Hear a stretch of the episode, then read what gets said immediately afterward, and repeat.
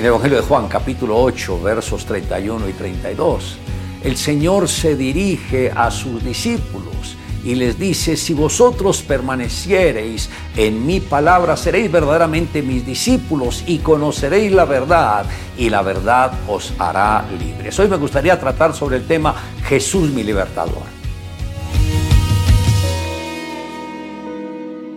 Esta es sin duda una de las mayores necesidades que experimenta el ser humano en la sociedad actual uno de los problemas más arraigados que las personas experimentan es el vacío espiritual. El ser humano es el único entre todos los seres de la creación que muestra una tendencia al aburrimiento, porque ha cambiado los valores primordiales que existen en él.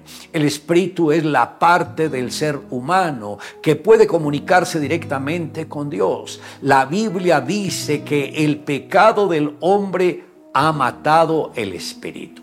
Así que si el espíritu está muerto, el ser humano va a aburrirse. A través del tiempo el hombre no ha pensado que la solución a su problema es volver el rostro a Dios, sino que ha buscado sustitutos y ha inventado todo tipo de diversiones y distracciones para pasarla bien porque tienen que librar interiormente su más grande lucha y ellos quieren acallar la voz de la conciencia que le grita que su espíritu necesita vida. Lo que le interesa es la apariencia externa sin medir las consecuencias tanto en esta vida como en la eternidad. El doctor Billy Graham decía que el ser humano es parecido a esos hermosos vehículos que se exhiben en vitrinas, tan bellos por fuera, pero sin una gota de gasolina por dentro. Se esfuerzan por aparentar ser lo mejor de la sociedad, pero por dentro carecen de combustible y me refiero al combustible divino del Espíritu Santo y por eso están muriendo o están muertos.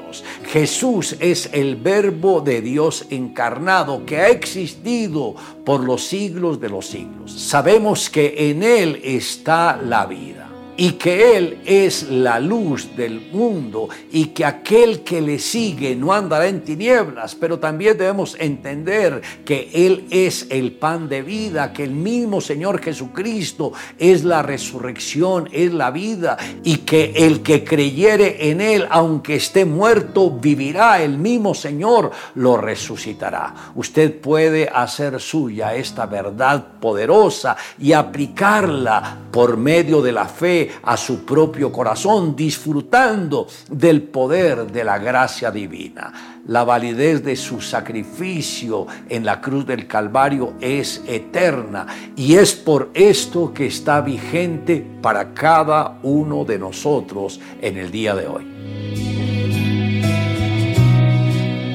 Probablemente ningún extranjero ejerció un mayor liderazgo sobre la gente de Shaoxing en la China. A principios del siglo XX, el doctor Claude Barlow, este misionero médico que fue hombre modesto, fue la personificación del dominio propio. Una extraña enfermedad cuya cura desconocida estaba matando a la gente y no disponía de un laboratorio en el cual pudiera realizar investigaciones. El doctor Barlow llenó su cuaderno de notas con observaciones acerca de las peculiaridades de la enfermedad en cientos de casos. Entonces, habiéndose apoderado de una pequeña probeta que contenía los microbios de la enfermedad, navegó hacia los Estados Unidos. Poco antes de llegar, depolitó los gérmenes en su propio cuerpo y fue rápidamente al hospital de la Universidad John Hopkins, donde había estudiado. Claude Barlot estaba muy enfermo, de manera que se puso en manos de los que habían sido sus maestros, ofreciéndose como un conejillo de indias para que ellos estudiasen y experimentasen. Encontraron la cura y el joven médico se recuperó. Regresó de nuevo en barco a la China con el tratamiento científico que curaría aquella plaga y logró salvar la vida de multitudes enteras.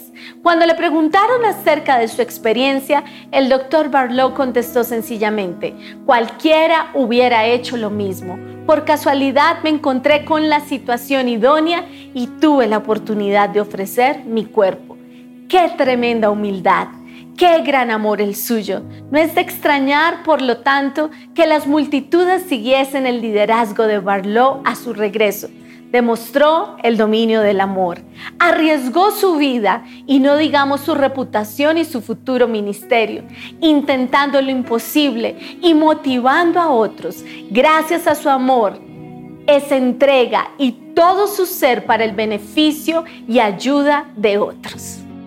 Le invito a que me acompañe en la siguiente oración. Amado Dios, gracias por habernos escogido a cada uno de nosotros para que te pudiéramos servir. Gracias porque cuando no teníamos conocimiento tuyo, Tú, Señor, utilizaste a personas para que nos compartieran de tu palabra, para motivarnos a estar en contacto contigo. Pero una vez que te conocimos, nos dimos cuenta que tú eres muy real y que no solamente eso, sino que te humillaste a vivir en nuestro corazón. Por eso estamos felices contigo y te queremos decir que te amamos Dios con todo nuestro corazón.